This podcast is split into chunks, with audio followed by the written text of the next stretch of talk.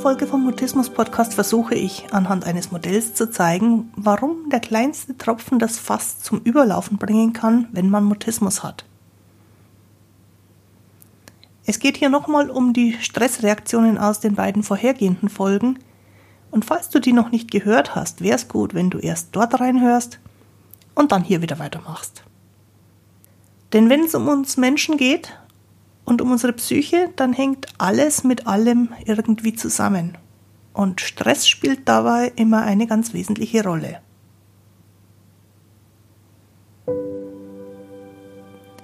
Ich bin Christine Winter und ich hatte selektiven Mutismus, bis ich Mitte 30 war. Heute unterstütze ich andere beim Mutismus verstehen, vor allem Erwachsene, die ihre Sprechblockaden hinter sich lassen wollen, aber auch Familienangehörige und professionelle Helfer. Mutismus bedeutet, dass Kommunikation nicht geht, obwohl du eigentlich schon sprechen kannst. Aber je mehr du es willst, desto weniger geht es. Mutismus ist das medizinische Wort für psychisch bedingte Sprechblockaden.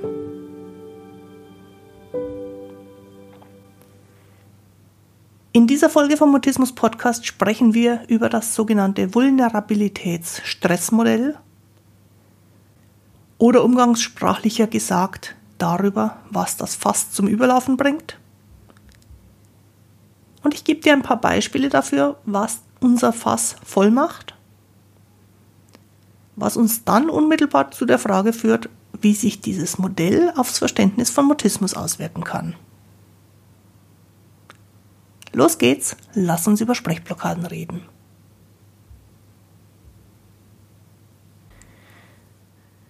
Wir knüpfen hier an die beiden vorangegangenen Folgen des Podcasts an. Und da ging es ja darum, dass unser Körper Notfallprogramme hat. Man kann die auf drei wesentliche Notfallprogramme zusammenfassen.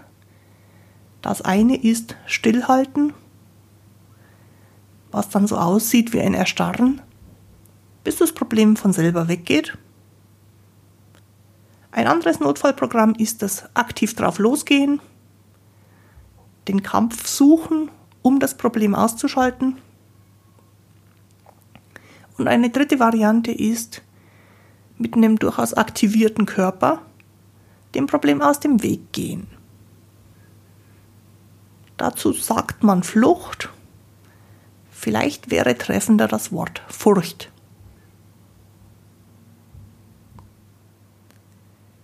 Diese verschiedenen Notfallprogramme löst der Körper aus. Und zwar immer in dem Moment, in dem aus Sicht des Körpers das Problem anders nicht behoben werden kann. Wenn ich jetzt sage aus Sicht des Körpers, dann sollten wir uns vielleicht darauf einigen, dass das Gehirn als Organ natürlich auch ein Teil vom Körper ist. Aber bezogen auf die Stressreaktionen ist es ein Organ von vielen. Wichtig ist zu verstehen, dass wenn das Gehirn hier mitwirkt, es im weitgehend nicht bewussten Modus arbeitet. Das heißt, das Gehirn macht was für uns, aber wir verstehen es nicht mit Logik und Gedanken, sondern es wird halt körperlich vermittelt. Daher spreche ich der Einfachkeit halber immer vom Körper und meine damit die ganzen Organe und das Nervensystem und die Botenstoffe, die im Gehirn und im Körper rumflitzen und Informationen vermitteln und die ganze Körperchemie und, und, und. Dieser Körper mit allen Zellen und Nerven und Gehirnzellen und den Bodenstoffen und dem Blutkreislauf und dem ganzen anderen, was im Körper nun mal so drin ist, hat also ein Problem und keine andere Lösung als die Notfallprogramme von zurückziehen und abwarten oder kämpfen oder fürchten.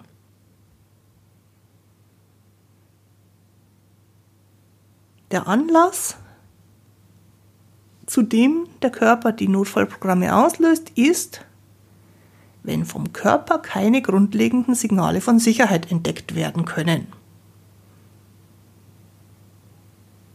Das klingt jetzt vielleicht erstmal ein bisschen gewöhnungsbedürftig, weil man ganz lange Zeit angenommen hat, dass der Körper darauf reagiert, dass Signale von Unsicherheit die Notfallprogramme auslösen. Neuere Betrachtungsweisen sagen, naja, wenn da etwas ist, was uns ein bisschen unsicher macht, und es sind genügend Anzeichen da, dass dennoch Sicherheit für uns, für unseren Körper, für das Unbewusste besteht, dann kommen wir ja schon auch mit einer gewissen Unsicherheit klar. Und wenn wir jetzt mal annehmen, der Körper orientiert sich anhand von Anzeichen von Sicherheit, dann denken wir da an sowas wie einen geschützten Raum. Geschützter Raum heißt zum Beispiel, dass hinter dem eigenen Rücken nichts passieren kann, was man nicht mitkriegt. Menschen setzen sich, wenn sie freie Auswahl haben über alle Plätze, die in einem Restaurant oder im Café zum Beispiel sind, am liebsten so, dass sie mit dem Rücken zur Wand sind und hinter ihnen nichts passieren kann. Das bringt gleich den zweiten Vorteil. Man hat nämlich von so einer Position aus den Überblick über den ganzen Raum. Und auch das ist etwas, was für einen geschützten Raum sehr wichtig ist, dass man ihn überschauen kann. Und viele Menschen mögen es auch sehr gern, wenn ein geschützter Raum sogenannte Bewacher hat, also irgendwelche Verantwortliche, die dafür sorgen, dass hier nichts Überraschendes, Problematisches passiert. Das muss nicht ein Bewacher im Sinne von bewaffnete Person an der Tür sein oder ein Türsteher oder sowas. Das kann zum Beispiel auch sein, dass man in einer Gruppe jemanden hat, wo man davon ausgeht, wenn jetzt hier ein Problem käme, könnte der was machen. Ich denke jetzt gerade an meine Seminargruppen. Da bin die Verantwortliche als Trainerin meistens ich. Und was ich dann mache, ist zum einen bei der Platzwahl schon ein bisschen organisieren, dass alle so sitzen, dass sie wirklich Sicherheit empfinden können. Und dass ich dann am Anfang relativ viele Dinge erzähle, die durchblicken lassen, dass ich den Raum bewache im übertragenen Sinne. Dass ich mich also darum kümmere, wenn plötzlich die Tür aufgeht und jemand reinkommt. Dass ich mich darum kümmere, dass alle sich nach und nach immer besser kennenlernen und Vertrauen zueinander haben können. Ganz viele solche kleine Dinge, die dann für einen geschützten Raum sorgen. Da spielt dann ein anderer Bereich von Anzeichen von Sicherheit mit rein, nämlich der soziale Kontext also dass um einen rum lauter entspannte andere sind und dass die Situation insgesamt auch entspannt ist. Und dann habe ich tatsächlich in Seminarräumen nach den ersten Momenten, wo man sich noch orientieren muss, entspannte Teilnehmer in meinen Kursen. Diese Anzeichen von Sicherheit sind sehr klein und unscheinbar und sehr vielfältig und sicherlich über die Menschen hinweg betrachtet auch für jeden ein bisschen anders. Und unser Körper orientiert sich daran, ob genügend Anzeichen von Sicherheit in einer Situation da sind. Ob die Logik dazu eine Meinung hat, ist dem Körper in dem Moment völlig egal. Es geht also nicht darum, ob das kluge Gehirn, das Denken, das versteht oder nicht. Solche klugen Gedanken wie ist doch nicht so schlimm spielen da überhaupt gar keine Rolle. Und auch ein vom Gehirn gut gemeintes, das wird schon wieder werden, hilft da nichts. Noch schwieriger sind dann solche Dinge, die man sich selber denkt oder die andere einem sagen wie stell dich nicht so an. Oder jemand, der recht burschikos drauf losgeht und sagt, mach's einfach, ich kann's schließlich auch. Das ist komplett unhilfreich, denn was ein einzelnes Nervensystem so wegstecken kann, ist sehr, sehr unterschiedlich. Und was der eine kann, funktioniert beim anderen noch längst nicht. noch eine weit verbreitete Fehleinschätzung, die geht so ein bisschen in Richtung von eine Schulklasse ist doch immer ein sicherer Raum, da kann doch nichts passieren. Man kann statt Schulklasse auch Büro- oder Seminarraum oder Nahverkehrszug einsetzen. Wir gehen von unserem klugen Denken her davon aus, dass in solchen Räumen ja nichts Schlimmes passiert. Was die Stresssituation in solchen Räumen angeht, ist das aber für fast niemanden ein sicherer Raum. Und sehr oft nicht mal für die Lehrkraft oder den Seminartrainer. Mir ist an der Stelle wichtig, dass wir anfangen zu unterscheiden zwischen dem, was unser kluges Gehirn uns über eine Situation erzählt und dem, was der Körper an Signalen von außen aufnimmt. Wenn der Körper Gefahr spürt oder zu wenig Sicherheit spürt, ist es vollkommen egal, was das Gehirn darüber denkt.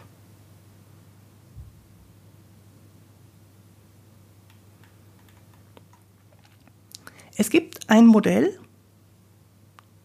mit dem man versucht zu beschreiben, was bei Stress oder überhaupt bei einem normalen Menschenleben passiert und wie der Mensch, der Körper darauf reagiert. Das hat den schwierigen Namen Vulnerabilitätsstressmodell muss man sich nicht unbedingt merken. Ich gebe gleich ein Bild, mit dem deutlich wird, was damit gemeint ist. Vorneweg ist mir aber wichtig, Modell bedeutet, dass wir hier etwas sehr Komplexes sehr, sehr stark vereinfachen, damit wir erst drüber reden können.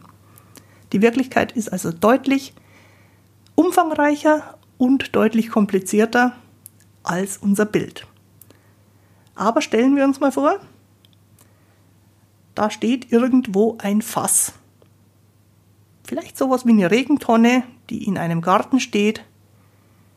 In so eine Regentonne führt meistens eine Wasserleitung rein. Und so ist es auch bei unserem Fass, nur bei unserem Fass geht nicht eine Wasserleitung rein, sondern mehrere.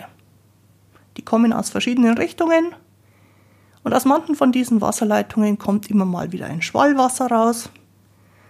Bei manchen tropft es die ganze Zeit, andere sind komplett trocken wieder andere haben so ein kleines Rinnsal, das immer weiter fließt. Das ist so das Vorstellungsbild in diesem Modell. Es gibt ein Fass, eine Tonne und es gibt Zuleitungen und da kommt Wasser rein. Und völlig klar ist, wenn da immer Wasser nachläuft oder tropft, dann wird nach und nach das Fass immer mehr voll.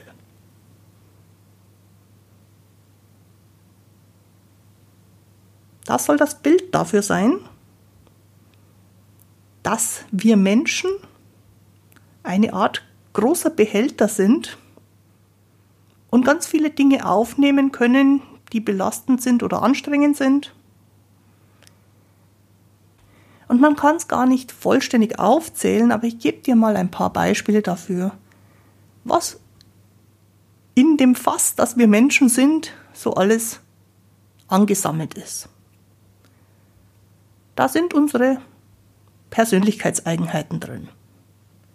Oder körperliche Probleme, körperliche Befindlichkeiten.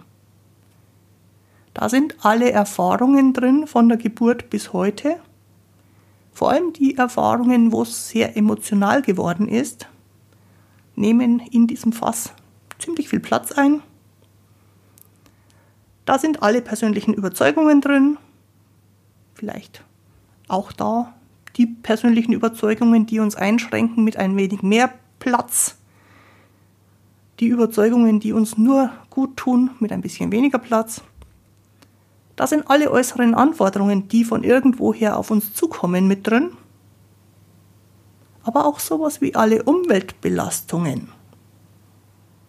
Also Umweltbelastungen wie Lärm oder Luftschadstoffe oder Mobilfunkstrahlung oder alles, was auf den Körper halt so von außen aus der Umwelt wirken kann. Da sind genetisch vorgeprägte Lebensthemen mit drin, aber vielleicht mehr noch die sogenannten epigenetischen Wirkungen. Was jetzt genetisch ist und was epigenetisch ist, würde an der Stelle, glaube ich, zu weit führen. Machen wir es mal relativ schlicht und sagen, Gene spielen auch eine Rolle. Oder auch sowas wie die Qualität von sozialen Beziehungen oder Bindungen um uns herum, also die Menschen, die in dem Leben eine Rolle spielen. Und die Liste könnten wir jetzt noch eine ganze Weile weiterführen. Unser Fass, unser Behälter nimmt aus all diesen Bereichen Dinge auf und sammelt die. Mal tropft's, mal plätschert's, mal fließt's. Es kommt immer wieder Zeug dazu. Was wir ganz sicher festhalten können, ist, dass kein Mensch mit einem leeren Behälter durchs Leben läuft. Diesem Modell nach hat jeder Mensch unterschiedliche Aufnahmekapazität in seinem Behälter. Daher ist, wenn wir Menschen miteinander vergleichen, bei einer ungefähr gleichen Belastung beim einen das Maß schon lange voll und beim anderen noch viel Luft nach oben. Man schließt daraus, dass die Anfälligkeit für psychische Probleme von Mensch zu Mensch unterschiedlich ist, einfach weil unterschiedlich viel Fassungsvermögen in unserem Fass für Belastungen ist. Aus meiner Sicht fälschlich wird gelegentlich ausschließlich von genetischer Vorbestimmung ausgegangen. Tatsächlich spielen da soziale oder in der Lebensgeschichte liegende Faktoren genauso wie körperliche Aspekte eine Rolle. Das Fachwort dafür, wie viel in unser Fass reinpasst, ist Disposition. Diese Disposition umfasst nach heutiger Auffassung genetische und soziale und biografische Aspekte und körperliche Disbalancen. Solange der Behälter nicht voll ist, kommt ein Mensch relativ gut mit Belastungen klar. Wenn der Behälter voll ist, wird jeder Tropfen, der mehr in dieses Fass reintropft, das Fass auch immer zum Überlaufen bringen. Und das, was dann erkennbar wird, wenn das Fass überläuft, das bezeichnen wir so landläufig als Symptome. Symptome treten also dann auf, wenn das Maß voll ist und der Mensch nicht mehr aufnahmefähig ist für weitere Belastungen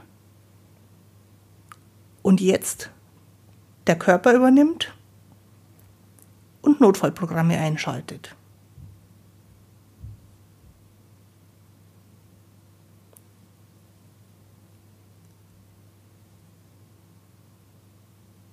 Ein Faktor, den man nicht unterschätzen darf und der in der Praxis aber immer wieder unterschätzt wird, ist, dass so ein einmal vollgelaufenes Fass auch dann noch voll ist, wenn mal für ein paar Tage nichts mehr reinläuft. Und auch wenn für einige Zeit das Fass nicht übergelaufen ist, also keine Symptome erkennbar waren, ist da noch nicht wieder viel Luft nach oben.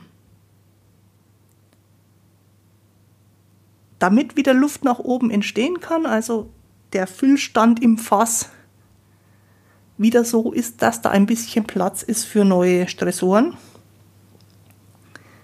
gibt es zwei Möglichkeiten. Eine Möglichkeit ist, Stressoren äußerlich abzubauen und zugleich einen neuen Umgang mit dem, was sich bereits angesammelt hat, zu finden, damit mit der Zeit im Fass mehr Platz entsteht.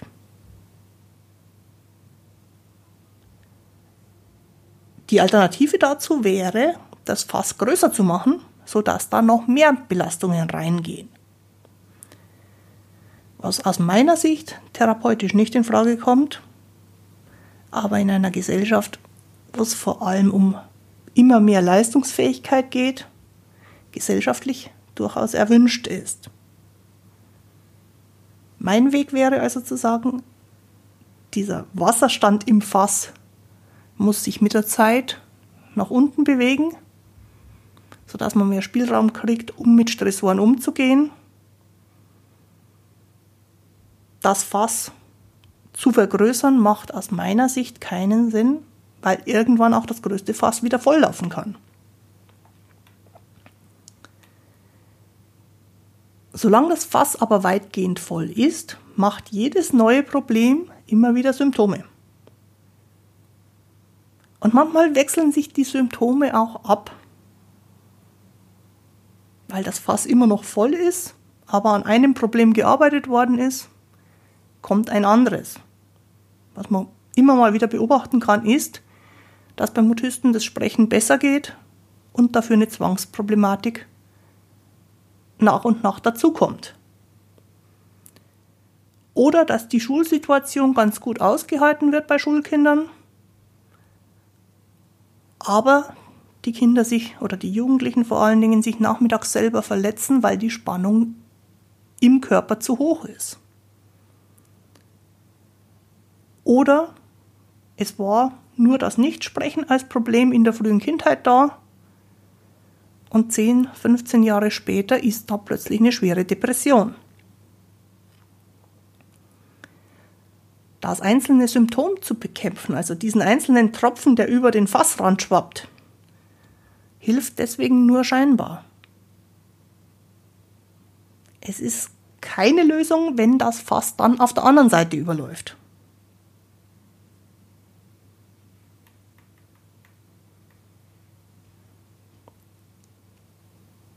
Wenn wir jetzt die ganze Zeit über Probleme reden, dann muss man noch dazu sagen, dass das, was als Problem im Körper verarbeitet wird, von Mensch zu Mensch ganz, ganz unterschiedlich ist. Nehmen wir ein Beispiel von einer sozialen Situation, sowas wie zum Beispiel Schule. Da kann das gesehen werden für den einen ein Problem sein und das nicht gesehen werden für den anderen begrüßt werden, deutet der eine so, der andere so. Von den Freunden eng in den Arm genommen werden, finden einige toll und andere richtig schwierig. Der Lehrkraft die Hand geben, kann ein Zeichen von Nähe sein, kann aber auch ein ganz großes Problemthema sein. Vom Lehrer besonders betütelt werden, der eine findet es toll, der andere findet es schwierig. Neue Dinge lernen, finden viele spannend und manche belastend. Über Dinge reden, die man schon gelernt hat, finden einige toll, andere weniger. Mit anderen in der Gruppe ein Spiel spielen oder etwas vor der Gruppe präsentieren. Kommt sehr darauf an, wie es der Einzelne empfindet. Manche präsentieren gerne, die meisten präsentieren ungerne. Viele spielen gerne in der Gruppe was, manche spielen gar nicht gerne in Gruppen. Probleme sind also subjektiv und auch da nochmal der wichtige Hinweis, was dialogisch erscheint, hat damit gar nichts zu tun. Zwei Varianten von Leuten in solchen sozialen Situationen, zum Beispiel an einem Schultag. Es gibt die, die als Fass mit viel Raum für Neues in den Tag starten, die also ein entspanntes Nervensystem mitbringen und die finden von Haus aus alles interessant.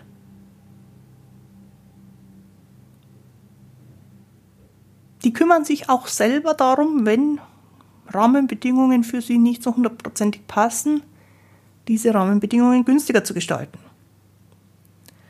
Die agieren also, um sich die Situation angenehm zu machen, lernen aus dem, was funktioniert und lernen auch aus dem, was noch nicht funktioniert, damit sie mit der Zeit Strategien entwickeln, wie es noch besser laufen kann. Und die empfinden schon auch mal Herzklopfen oder das, was man Schmetterlinge im Bauch nennt für solche Menschen mit einem entspannten Nervensystem ist das ein Zeichen dafür, dass hier gerade was total Spannendes und Aufregendes passiert und man mit voller Aufmerksamkeit da dabei sein möchte. Im Gegensatz dazu ist ein bis zum Anschlag gereiztes Nervensystem oder in unserem Bild ein volles Fass von allen Dingen, die passieren, herausgefordert und es kann mit Dingen, die in irgendeiner Weise anders sind, nicht umgehen, weil das Fass schon voll ist und kein Platz ist für Veränderung. Solche gereizten Nervensysteme können Druck oder Erwartungshaltung nicht verarbeiten. Sie können, wenn Druck oder Erwartungshaltung passiert, nur entweder mit Aggression oder mit Rückzug oder mit Starre reagieren. Und das hat fürs Lernen den ganz großen Nachteil, dass man in Aggression, Rückzug oder Starre nicht erkennen kann, was funktioniert und dadurch nur das lernt, was jetzt gerade nicht funktionieren kann.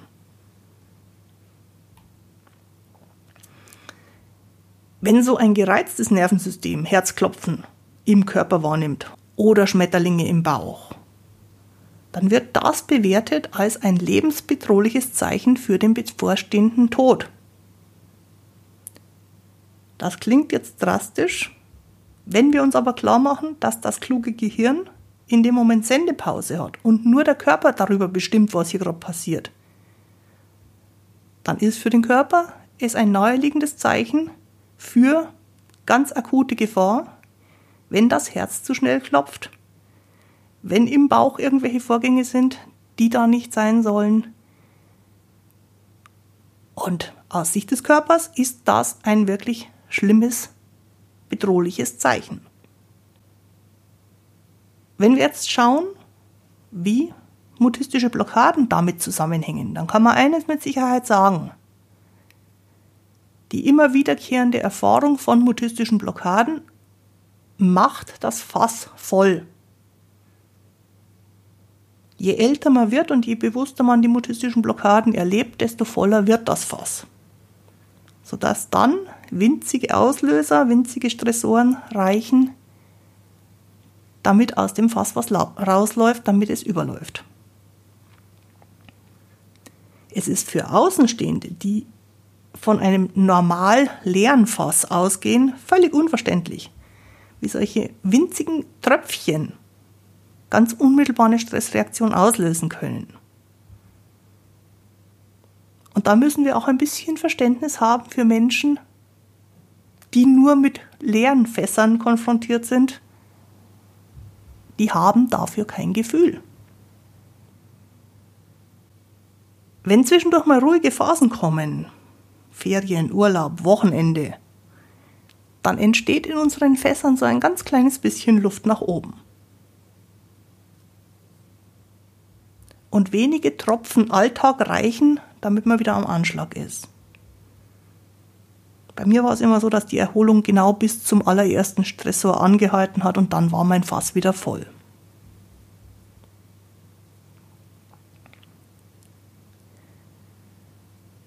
Interessant beim Mutisten oder genauer gesagt bei den Notfallreaktionen von Mutisten ist, dass die über einen Tag gesehen durchaus wechseln können. Es gibt wenn wir jetzt von einem Schulkind ausgehen, zum Beispiel eine kleine soziale Situation in der Schule oder bei den älteren Hörern im Beruf und die löst eine mutistische Blockade aus. Das ist dann der Rückzug, die Starre, das unauffällig werden, die mutistische Blockade eben. Später, wenn die Schule vorbei ist oder der Arbeitstag, kann es sein, dass dann die pure Anwesenheit eines Familienmitglieds die Ursache für einen Wutanfall wird.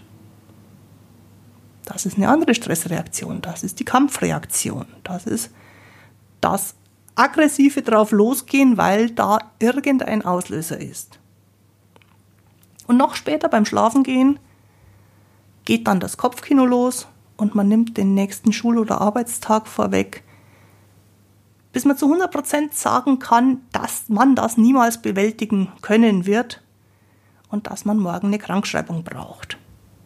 Und dann sind wir im Bereich einer Fluchtreaktion oder einer Furcht vor dem, was in der Zukunft erst noch kommt.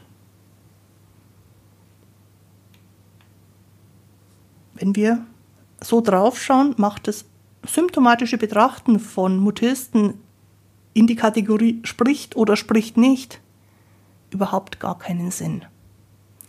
Eigentlich müssten wir bei jedem Menschen und eben auch bei den Mutisten fragen, wie viel Platz nach oben ist in dem Behälter, bevor er überläuft. Und aus meiner Sicht die konsequente zweite Frage zu dem Thema wäre, wie kriegen wir dauerhaft die Überbelastung aus dem Behälter?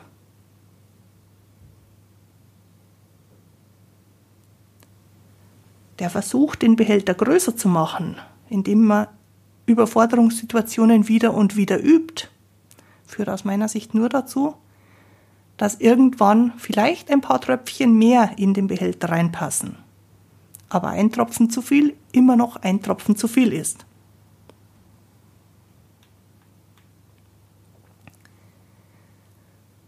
Das war jetzt eine lange Folge zu einem komplizierten Modell. Und ich versuche nochmal zusammenzufassen, was mein Gedankengang zu den Stressreaktionen in dieser Folge gewesen ist. Die Stressprogramme, die du schon in den vorigen Folgen kennengelernt hattest, die löst der Körper aus und Logik bzw. kluge Gedanken interessieren den Körper überhaupt nicht. Wenn man davon ausgeht, dass jeder Mensch ein unterschiedliches Fassungsvermögen hat, das durch alle möglichen, alle erdenklichen Belastungen aufgefüllt wird, dann sehen wir, dass für jeden von uns irgendwann die Grenze erreicht ist, in der wir nur noch mit Notfallprogrammen reagieren können. Aber was eine Belastung ist oder was ein durchaus erwünschtes, positiv betrachtetes Abenteuer ist, das ist für jeden von uns anders. Die Menschen, die mit Mutismus leben, haben allein dadurch, dass sie mit Mutismus leben, schon mächtig viele Erfahrungen in ihrem Leben gemacht, die das Fass gefüllt haben.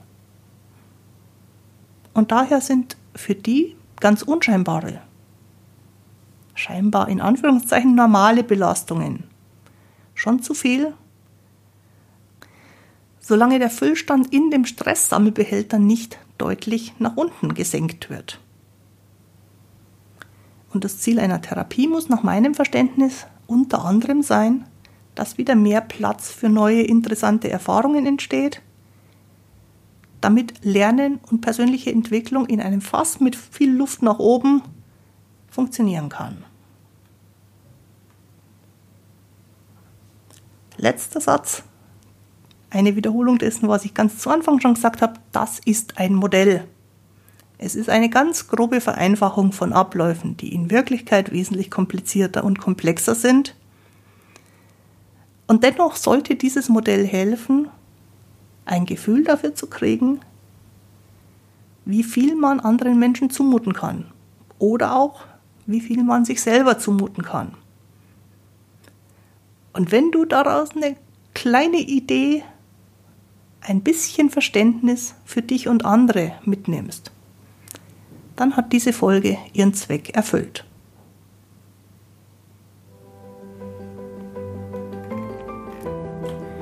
Die heutige Folge findest du natürlich wieder auf meiner Internetseite christinewinter.de-mutismus-podcast.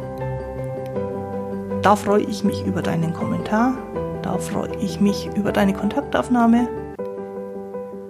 Und wenn du zu solchen Themen ein Gespräch führen möchtest, findest du auch auf der Webseite eine Möglichkeit, mit mir dafür Kontakt aufzunehmen. Jetzt wünsche ich dir eine gute Zeit bis zur nächsten Folge. Tu dir gut, deine Christine Winter.